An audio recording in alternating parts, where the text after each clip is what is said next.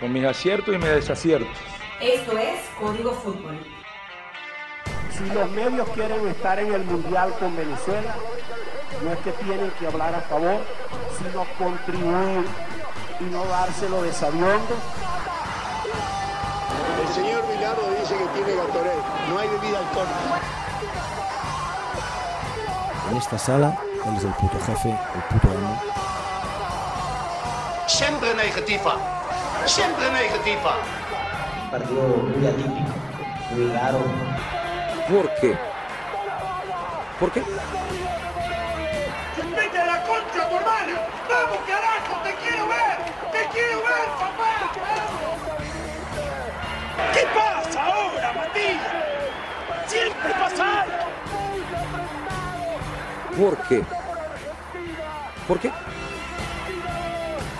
No tiene bebida alcohólica, señorita, tiene Gatorade. Él jugaba en Rusia, jugaba con, con los osos polares. Aquí estoy, véngame a arrestar. Demuestre que yo soy un delincuente. Esto es Código Fútbol. Él es el puto jefe, el puto amo. Estamos entonces de esta manera dando inicio a la tercera edición de Código Fútbol.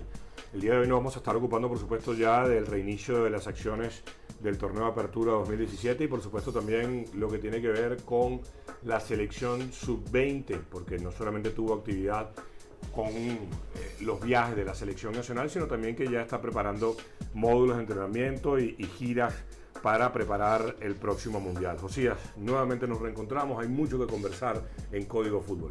¿Cómo estás, Ignacio? Y como bien lo decías en la presentación, hay que tocar ya el tema del fútbol nacional, en, eh, eh, no solamente en exclusiva, sino empezando con el tema del torneo Apertura, un torneo donde algunos partidos eh, realmente han sido interesantes, otros partidos llaman la atención por el nivel mostrado, por lo menos el nivel estético mostrado.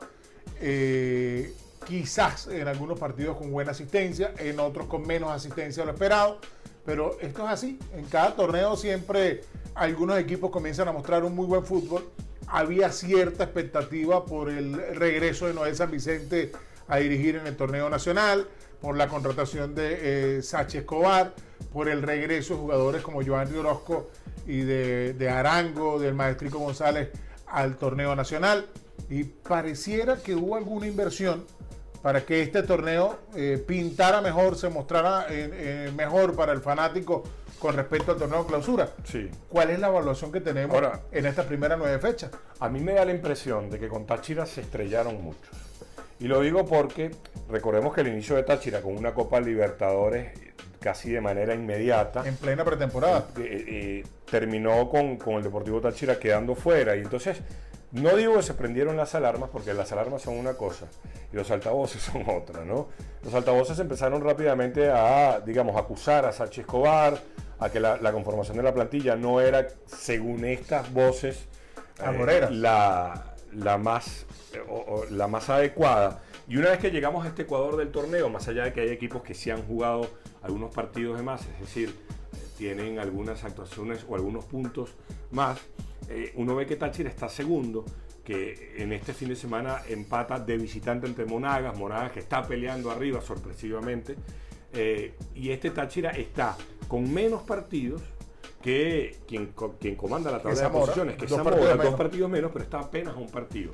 Que además este Táchira ha tenido algunas actuaciones o algunas situaciones difíciles de expulsión, eh, de, digamos, arrebatos de la juventud de algunos muchachos, incluso eh, ha sido Hurtado protagonista en esto, ha sido el mismo José David Contreras protagonista en esto, es decir, a Sánchez Escobar le ha costado Lo- todavía... dos de los juveniles los han expulsado, como Samuel Sosa en aquel partido con, con La Guaira y Hurtado en este último partido con Monaga. Pero y aún así, con estas, lesionados. con estas dificultades, eh, este Táchira ha ido mostrando un estilo de juego y ha ido logrando resultados, porque no hay nada más difícil que ir estableciendo, ir construyendo una identidad y al mismo tiempo tener resultados. Y Táchira lo está haciendo.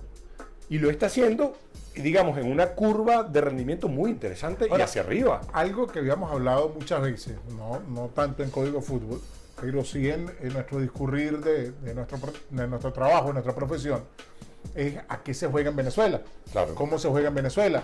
Y los equipos que hacen cosas distintas normalmente marcan diferencia. Este Táchira, en nueve partidos, pareciera que va a marcar diferencia con lo que ha sido el Táchira del último tiempo y con lo que ha sido el promedio en este torneo venezolano. Sí. Un equipo con posesión, un equipo que cubre espacios, un equipo que no solamente marca la tenencia, sino dónde la tiene y que le está dando oportunidad a muchos jugadores jóvenes. Decía en la presentación Ignacio, una cosa son las alarmas y otra cosa es el ruido. Eh, yo diría que quizás había mucho grito queriendo que este proceso de Sánchez Escobar y de los nuevos dueños le fuera mal. Pareciera que muchos eh, Y poco, se más de la rescata, cuenta. y poco se rescata que este equipo del Táchira y, y- y esta propuesta de Sánchez Escobar, de la cual yo me declaro seguidor, porque intenta jugar al fútbol yendo hacia adelante, que no es sencillo, Josía.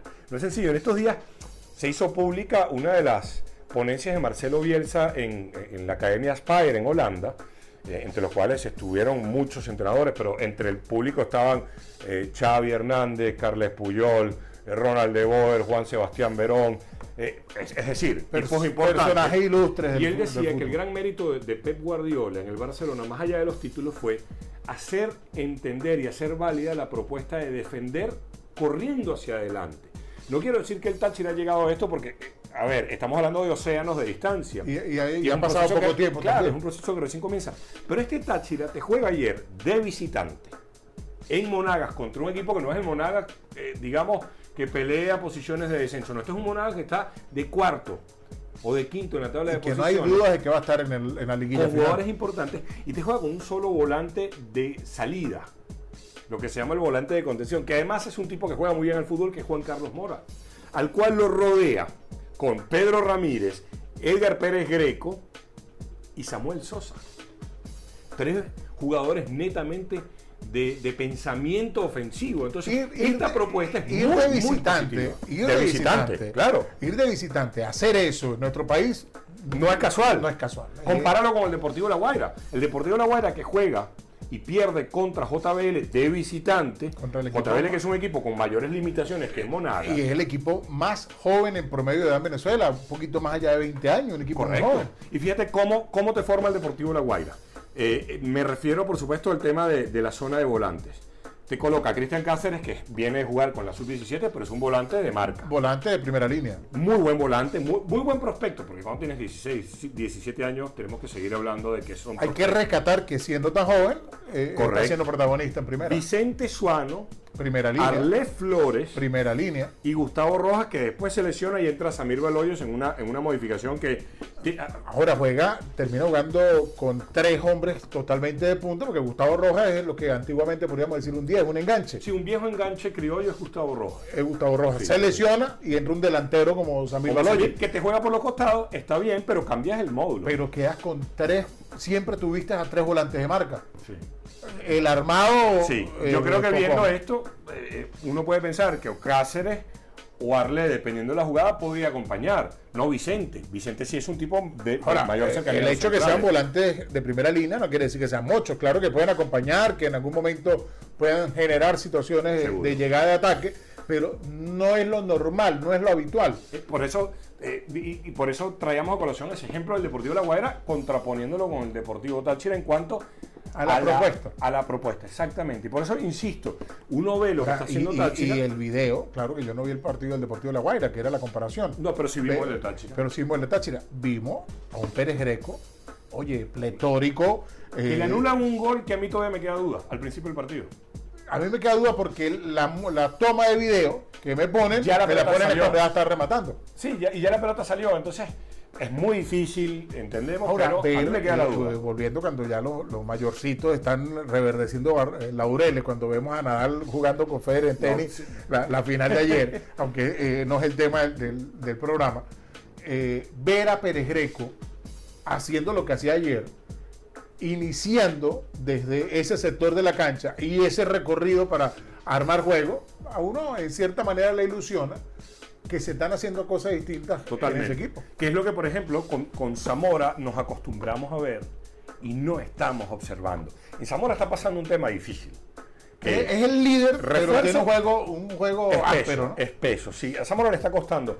Porque a mí lo que me está dando la, la- la impresión de Zamora es que más allá de un proceso de recambio, porque salió Pedro Ramírez, eh, salió Jefferson Sotelo, que no es cualquier cosa en este fútbol verde, que de estos dos volantes. Es duro la salida de ellos. Es duro. Sucede además que los refuerzos no rindieron. Porque se te va Manco. Manco Que, que ya aclaró Estífano que no que un fue que se portó familiar, mal. es un tema de la esposa que no se adaptó. No le gustó Que no le gustó con todas las situaciones que está viviendo Venezuela. No es sencillo pasar de Perú a esto y eh, con las esca- la escasez y la inseguridad. Eh, después, Ángelo Peña no te funciona. Lo das de baja y Ángelo Peña ahora forma parte de, Mineros que estuvieron a punto de cometer una locura. Mineros se lo ponían a jugar porque por el reglamento tenía que pasar, ya que lo escribiste como jugador del segundo equipo, tenía que pasar 30 días desde la rescisión de su contrato profesional a esta, situación para que jugara. Si jugaba Angelo Peña, eh, terminaban perdiendo el partido por, en la mesa. Entonces, insisto, Zamora está pasando por un proceso difícil, pero aún así, Josías, yo rescato la competitividad de ese grupo. Porque decimos, bueno, tiene a Pinto, tiene a Lucenita, tiene eh, a, a los panameños, es cierto, pero igual hay unas ausencias importantes y los llamados a cubrir esas ausencias no solamente no, No lo hicieron. es que ya no están. Ahora, eh, ayer, eh, Ayer le colocó un rato a Martínez, que es un delantero Sí. excepcional, como enganche. Sí. Y le costaba, porque eso de estar cambiando de posiciones se puede intentar y hay jugadores que se adaptan, pero no todo el mundo lo No asume de la mejor manera. No, y, y además hay otro tema. Lo pones a Martínez, que seguramente lo entrenó. Porque no, no, no. La gente a veces cree que estas decisiones se improvisan y no se improvisan. Esto lo entrenas en la semana y también lo entrenaste en la, en la pretemporada. Pero con uno o dos partidos no te da los- la suficiente muestra como para decidir si Martínez puede o no puede estar ahí. Entonces tiene que seguir sobre la marcha, es decir, sobre los partidos competitivos, dándole más minutos a estas Ahora, variantes. Zamora va a pelear, porque tiene jugadores que pelean, tienen, tienen sí, talento, pero le ha costado. El, el partido con Zulia creo que les, ha duro, costado, sí. les, les ha costado un poco. En Libertadores no se vieron bien. Y es un equipo que eh, por su condición de gran equipo, de haber logrado títulos eh, eh, en tiempo muy cercano, a acumular títulos, eh, quizás va, va, va a llevar eso a impulsarlos, a motivarlos para mantenerse en un lugar preponderante y, y disputar liguilla. Pero Pero, no jugadores. pareciera ser el equipo sólido de antaño. Ayer, ante Socopó, no es que gane 1 a 0, es que generó muy poco. Sí. Alguna que se comió Ricardo Claro, increíble, pero generó poco ante un equipo con muchas limitaciones como Socopó. No, y tiene jugadores muy jóvenes. Tiene jugadores muy jóvenes. Recordemos cuál es el proyecto Zamora. Eh, este San Vicente, este en este momento Francesco Estífano y este el que venga. Zamora entiende que no puede desperdiciar o no puede malgastar dinero en apuestas, que es lo que terminan siendo los refuerzos. Sea el nombre que tú quieras. Tú puedes traer. Yo recuerdo al Pato Pastoriza cuando recién eh, asumía la selección venezolana en una entrevista en el programa Tercer Tiempo de Meridiano decía, tú traes a Batistuta a este fútbol y no te hace 15 goles. ¿Por qué? Porque hay una serie de condicionantes que hacen de este fútbol, como cualquier otra liga, un fútbol muy particular. Entonces, las apuestas o los refuerzos eh, extranjeros siguen siendo Pero apuestas. acuérdate- Entonces, Zamora prefiere en otro lado. Acuérdate que Botero marcó goles en todos lados, lo trajo Táchira y no hizo un gol. Y uno que trajo en Caracas, eh, Sí, el chileno. El de- chileno- delantero chileno. Chamagol, Chamagol, claro. que hizo cualquier cantidad de goles en todas las ligas. Chamagol lo mataron. Lo mató el técnico. Lo mató el técnico. Pero, pero los partidos que tuvo le costaba una enormidad a ese jugador. Sí, sí. Eh, Lara pareciera empezar a desinflarse. Lara viene con, con ha dos recibido dos, dos- dos gol- dos partidos donde recibió muchísimos goles. Mineros por momento pareciera sólido, por momento se queda. Caracas lo veo áspero todavía, lo veo también complicado para empezar a generar el fútbol que uno espera de un equipo que dirige San Vicente. Eh, Trujillanos que tiene una nómina joven, pero que se armó para este torneo, eh, pareciera empezar a recuperarse.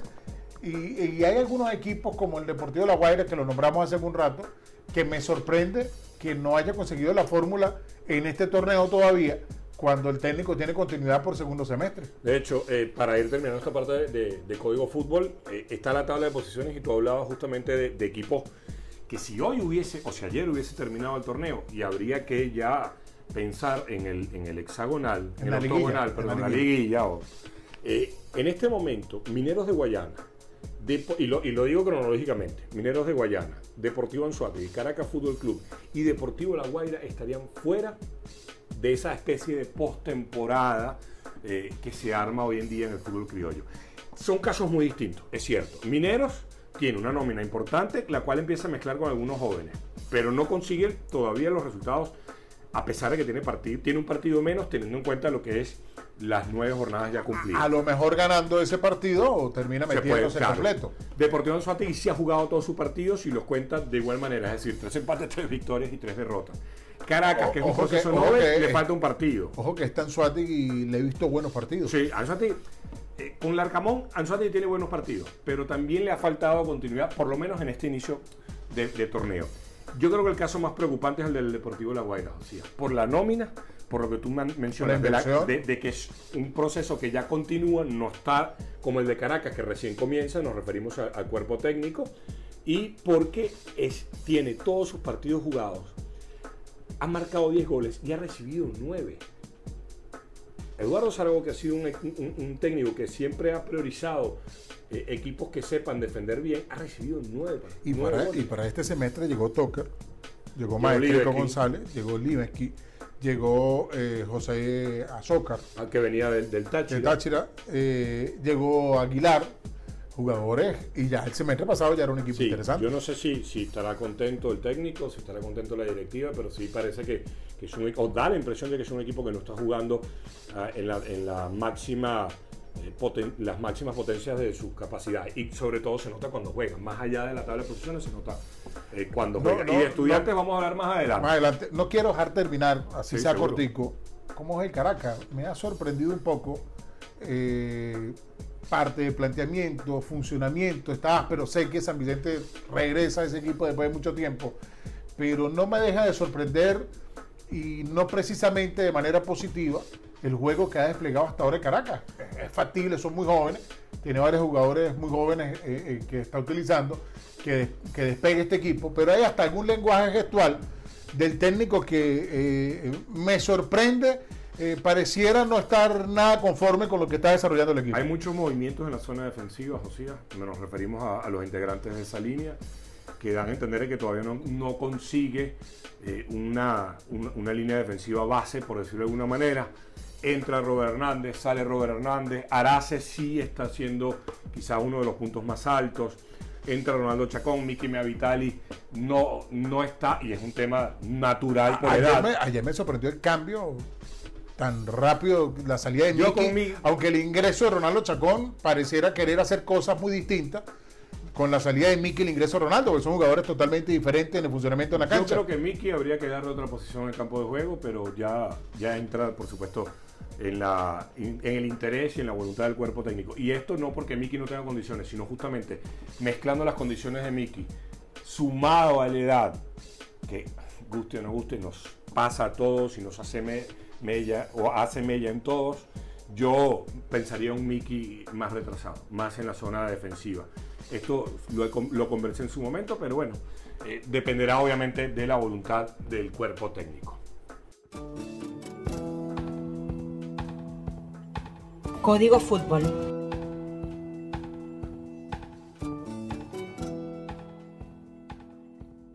Se anunció, Josías, eh, en cuanto a lo que va a ser la preparación de la selección eh, nacional sub-20 de cara al próximo mundial, que se va a hacer un próximo módulo en San Cristóbal, se va a hacer gira eh, en Centroamérica y en Italia, y después obviamente se va a afrontar la, lo que va a ser ese campeonato mundial.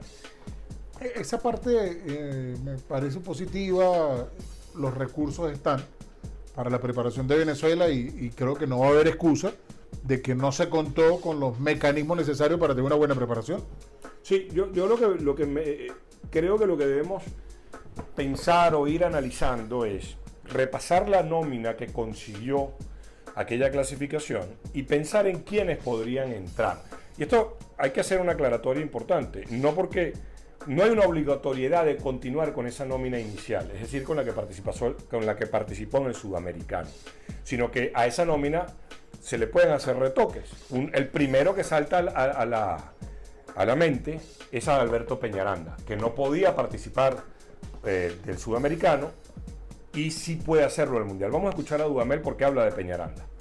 A Peñaranda lo veo eh, confiado en sus capacidades, intranquilo por no jugar continuamente como, como les gusta a los futbolistas y que es la mejor forma de ellos poder estar en su, en su mejor nivel, de disfrutar el día a día de su trabajo, de aportar a la selección y a su club, dependiendo del momento en el que se encuentren.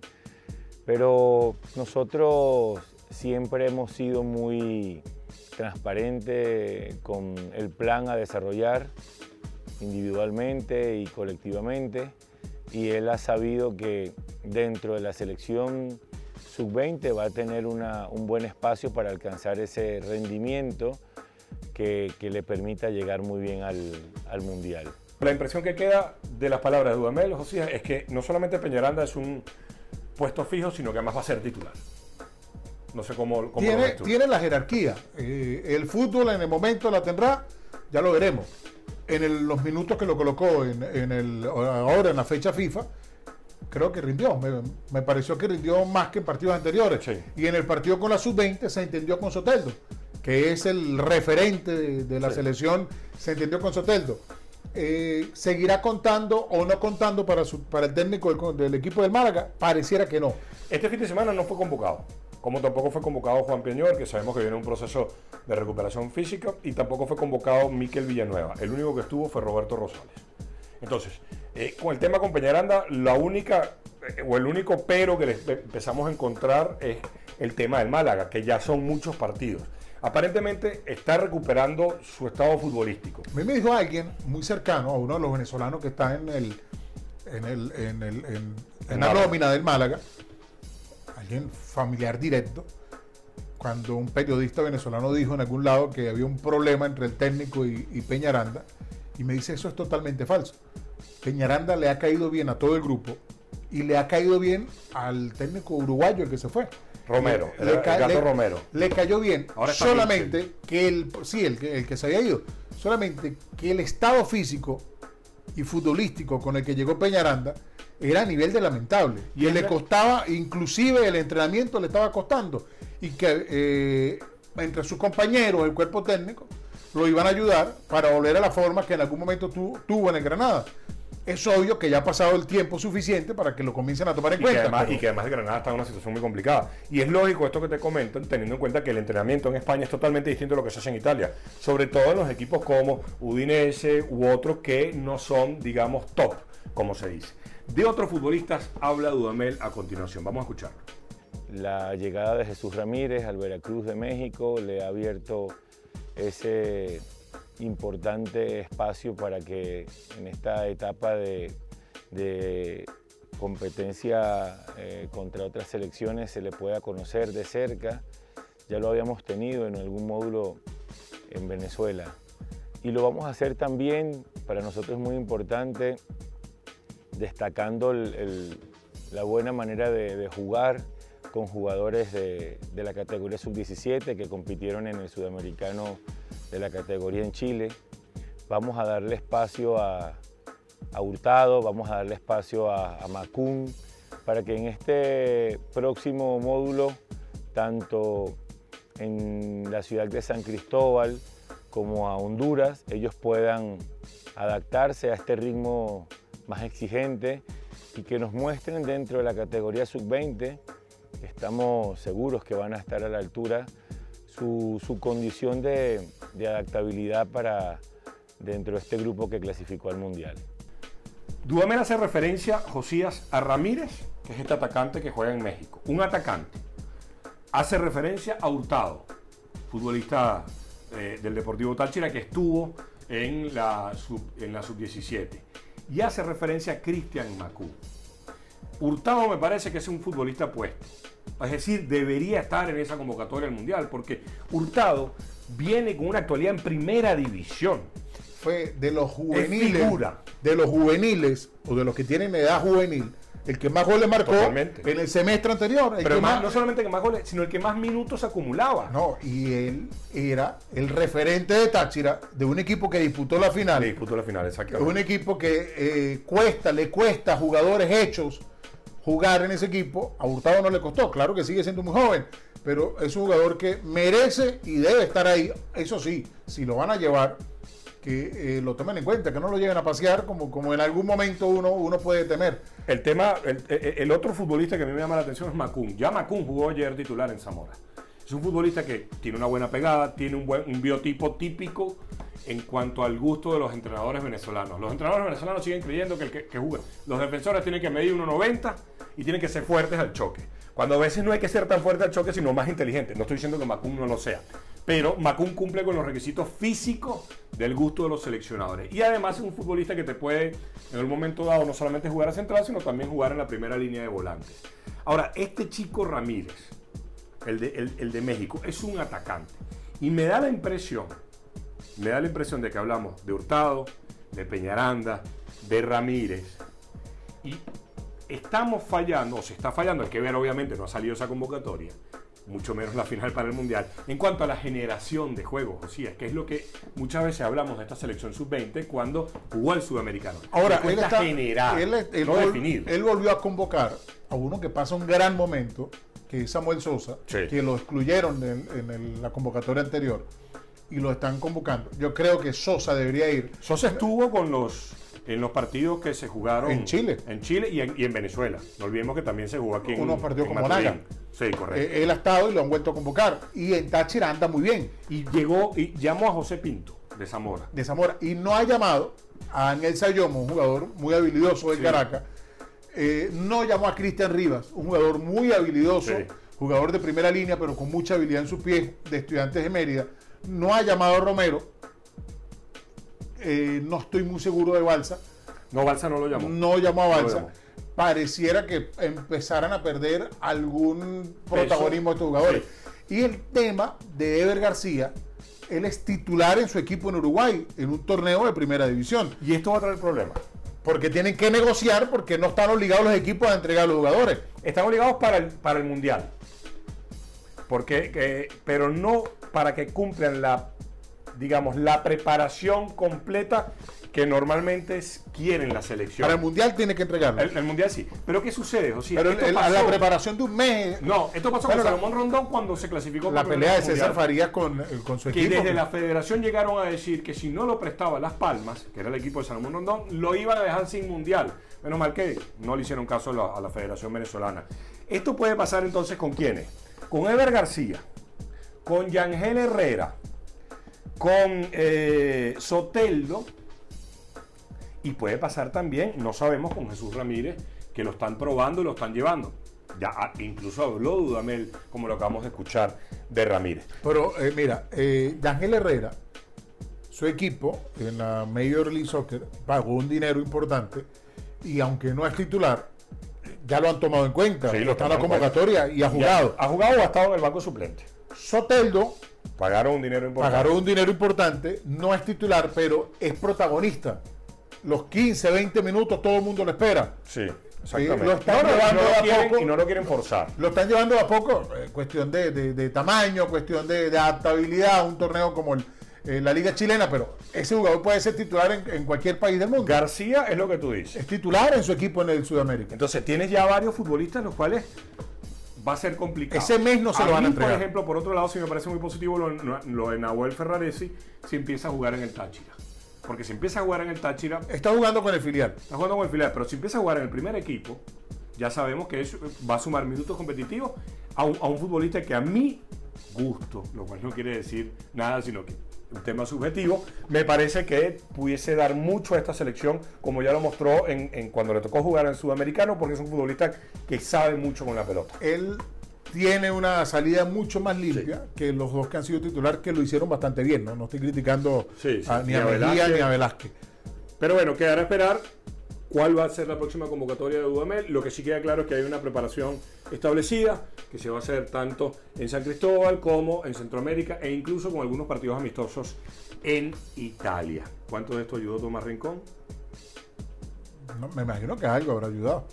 Así es. Y, no, y el, el que fue a organizar todo fue el técnico Rafael Dudamel. Seguro. Él estaba con el gerente eh, organizando todo eh, No, directamente digo, pero. ¿Cuánto habrá ayudado Tomás, no? Porque se va a, a la Juventus eh, y seguramente ahí eh, la presencia de Tomás eh, sirvió para, para conseguir El otro embajador nuestro en, en el fútbol italiano ya no está, que es José Martínez, que está en los Estados Unidos. Código Fútbol.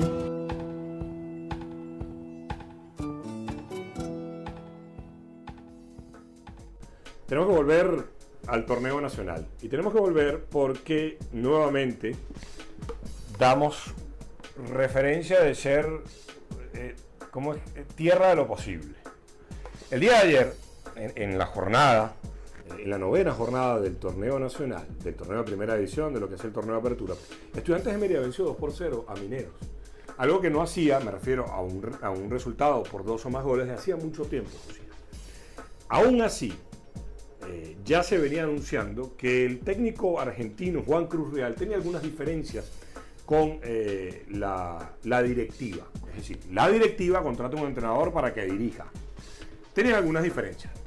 Particularmente aquí en Caracas no conocíamos cuáles era- eran esas diferencias, pero una vez finalizado eh, el partido, la victoria de Estudiantes de Mérida sobre Mineros de Guayana, que insistimos, Estudiantes tiene una plantilla más humilde que la de Mineros, esto no para justificar el triunfo o la derrota, sino Pero para, para recordarle a ciertos hinchas que hay que ponerse en contexto. y para valorar que cada vez que le gana estudiantes a mineros o le gana un equipo que es llamado a ser favorito a pelear títulos, Tiene un mérito. tiene un mérito grande. Claro. Bueno, en el programa Tiempo de Fútbol, en el cual está nuestro amigo eh, Damián Clockel. Damián Clockel, eh, declaró el técnico argentino Juan Cruz Real diciendo: Pongo mi cargo a disposición de manera irrevocable por diferencias con la junta directiva. El segundo tuit, insisto, estamos leyendo el, el timeline de tiempo de fútbol, dice, quiero agradecer por la continuidad y por la oportunidad. Pero además, explica el señor Juan Cruz Real eh, que, le, que habían alguna injerencia de la directiva en cuanto a, las, a la alineación, lo cual es bastante... Indagando por parte de la prensa de Mérida, se habla de un jugador, eh, Luz Rodríguez, creo que es mexicano, que eh, la directiva estaba preocupada porque había perdido eh, protagonismo en el equipo, ya no era titular, y le estaba exigiendo al técnico para que lo colocara. Aparentemente, según versiones periodísticas de Mérida, por ahí vino el impasse, y no precisamente institucional, sino el impasse eh, fuerte que provoca la renuncia del técnico argentino eh, en algo que pareciera que algunas veces en Venezuela pasa por debajo de mesa este tipo de exigencias, pero que en una plaza como en Mérida, obvio que eso se va a denunciar y obvio que eso va a generar mucho ruido. Y una vez más, escuchamos a estudiantes de Mérida cambiando de técnico muy rápido. Es, a mí me sorprende, y justamente lo hablaba con, con, con Damián Clockel eh, el día eh, de ayer, Josías, cómo se, se cruzan fronteras con una facilidad tremenda. Porque que estudiantes de Mérida o la directiva de estudiantes de Mérida quiera que el equipo, eh, digamos, mejore, supere sus, este, sus prestaciones, que compita, es lo natural porque hay una inversión económica importante. Ahora bien, Es que inclusive, lo que llama la atención. inclusive un directivo puede criticar a su director técnico. No, no, es, lo, no es lo habitual, pero en algún calor de algún momento eh, uno escucha a algún directivo que critica el funcionamiento del equipo. Pero de ahí a que le digan tiene que colocar a, a José Castro y Ignacio Benedetti titular, esa no existe. Y lo extraño es que la directiva diga, la directiva exprese públicamente, Josías, es que habían jugadores que nosotros consideramos que están para jugar. Ya va, zapatero sus zapatos, Josías. El entrenador es entrenador. Y el entrenador está contratado para tomar decisiones. No solamente para entrenar de lunes a sábado, sino para tomar decisiones. Es decir, si, si le parece que Josías Castro, por más que cuando entrena domine la pelota 200 veces consecutivas, no entiende lo que es la idea de- del colectivo, esa es la decisión del entrenador. Y estudiantes de Mérida, y se lo preguntaba yo a Damián ayer, ¿cuántos torneos llevamos sin que estudiantes de Mérida sostenga un entrenador en la totalidad de la competición? Y no me refiero a torneos de seis meses, a torneos de un año. Y, el, y, y Josías, ¿Cuántos años pasan que estudiantes se mantienen de esta manera? Entonces, Ahora, cambia las hay directivas. algo, hay algo que es que hay que tomar en cuenta. Es que ni siquiera es que los votan. Los técnicos se van cansados. Los técnicos Se se, van, van cansados. cansados. Y lo acaba de decir, se cambia la directiva porque había estado eh, gente vinculada al gobierno regional, eh, estuvo César Guillén. eh, en Estudiantes de Mérida se ha alcanzado cierta o se ha alcanzado estabilidad administrativa. Y los nuevos dueños, el señor Tony, Sí. le ha dado una estabilidad administrativa Y y, ha hecho alguna inversión. Pero Claro. pareciera que el entorno polémico de querer influir o de criticar más de la cuenta o de exigir más de la cuenta le hace la vida cuadritos Es al que que, fíjate, intenta hacer algo allá. Fíjate que quiero- Rubén Morán se va. Eh, Chuy Vera, que son hombres de la casa, Se no se quedan, se van. Eh, no, es, no ha sido una plaza cómoda para trabajar para algunos técnicos. No, no, no me refiero a la parte administrativa, a la parte No, la de parte a la parte de poder desarrollar esa idea. Fíjate que incluso el señor Tony, César Tony, que es vicepresidente de la institución, dice lo siguiente y le declaraba ayer a tiempo de fútbol. Puede ser que hubo diferencias con el entrenador por jugadores que están a buen nivel y hoy no fueron titulares. Pero entonces, y con todo el respeto a quien invierte y, y- y- y mete su dinero, entonces aquí no traiga un entrenador, traiga un secretario con carnet de entrenador y que haga lo que la directiva quiere. o sean sinceros y digan, yo lo despido porque no me gusta el trabajo. No estoy conforme con su trabajo y despídalo, pero Ahora no, le, le hacen la vida cuadrito y renuncia y el que venga Va a pasar por va lo a pasar mismo. por lo mismo hasta que no recapacite.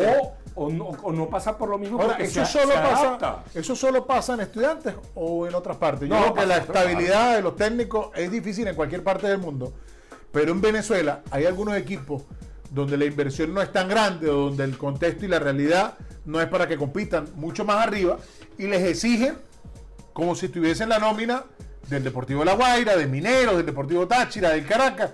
Y no es así. Recuerda cuando votaron a Estífano de Portuguesa porque el, el dueño de Portuguesa pensaba que ese equipo era para que peleara más arriba porque le había ganado un partido a Mineros y le había empatado a Táchira en San Cristóbal. Y votaron a Estífano. Y Estífano era el mejor, o ha sido un técnico que ha demostrado que es ganador y que Zamora además ha sido campeón. Sea, en, en ese mismo torneo anual, después fue contratado Francesco Estífano ya en la etapa de clausura para salvar a Tucanes de Amazonas y casi y, y- y- y- y lo termina haciendo. Entonces, fíjate, fíjate, ¿a qué quiero llegar con estos estudiantes? Es cierto que estudiantes apenas ayer llegó a nueve puntos y que apenas ayer, gracias a esa victoria, se, eh, se coloca en el puesto 15. Pero estos equipos, y el otro día se acaban Pero espérate que hubo un partido con Caracas que le pegaron un atraco a mano armada. Estudiantes. Pero hay un tema, José, interesante, que es el siguiente. La estadística de cuántos equipos que cambian de entrenador de esa manera terminan salvándose.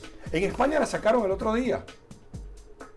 Y todo lo, la gran mayoría de los equipos terminan peleando o descendiendo. En Venezuela por- tenemos Portuguesa cambió de entrenador, todavía no ha ganado un partido. Socopó cambió de entrenador, Ayer perdió. Ayer perdió. Jugó al mismo nivel de. Deportivo JBL ganó su partido, no ha cambiado de entrenador. Estudiantes, a partir de ahora vamos a ver cómo se comporta. Y Trujillanos cambió de entrenador y está en el puesto 14. Me refiero a los cuatro últimos puestos de la tabla de posiciones. No te garantiza nada. Si apostaste por un entrenador, cinco fechas no son suficientes, diez fechas no son suficientes. Los proyectos futbolísticos deben durar por lo menos un año para, para juzgarlos. Ahora, que estudiantes no echó al. Porque hay que, hay que hacer una, una- un, un- un paréntesis. Estudiantes no echó a Juan Cruz Real. Pero termina siendo la labor de entrenador tan complicada. Pero si el entrenador me dice, se le, le hizo la vida cuadrito, me quieren hacer la, la alineación y después el directivo, usted lo admite, ningún técnico serio se la cala. Es que ningún técnico serio va a ir con esa directiva si siguen así. Porque si la directiva admitió eso públicamente, o sea, ¿qué estás diciendo? Es, es una conducta de es mi dinero, es mi inversión, se hace lo que yo quiero. Y el fútbol no es, y esto yo lo he dicho muchas veces, no es montar una fábrica de, de salsa de tomate. El fútbol es una fábrica en la cual, el, co- un negocio en el cual el contenido humano es lo primordial. Y a veces se olvidan de esto los entrenadores. Y Los directivos, Los directivos, los entrenadores tienen, conviven con eso. Por eso que alguna vez escuché una crítica muy fuerte cuando un técnico hizo el doble cambio juvenil hace relativamente poco tiempo. Y yo decía, bueno, pero hay que pensar que acá en Venezuela a veces por perder un partido, perder dos partidos seguidos, votan al técnico. Y no es fácil, no es fácil. Eh, no estoy diciendo que, que, estoy de acuerdo cuando hagan doble cambio juvenil, pero comienzan a ser sometidos a unas presiones tan grandes Seguro. que eh, le hacen la vida mucho más difícil para desarrollar un trabajo que de por sí ya es difícil. Bien, José, de esta manera llegamos al final eh, de esta nueva edición de Código Fútbol. Nos vamos a reencontrar nuevamente esta semana, el día jueves, para ya hablar de lo que viene. Nos Vamos a tener dos programas semanales ya a partir de esta semana. Así es, así que bueno, ha sido un gusto nuevamente y nos reencontramos en apenas un par de días.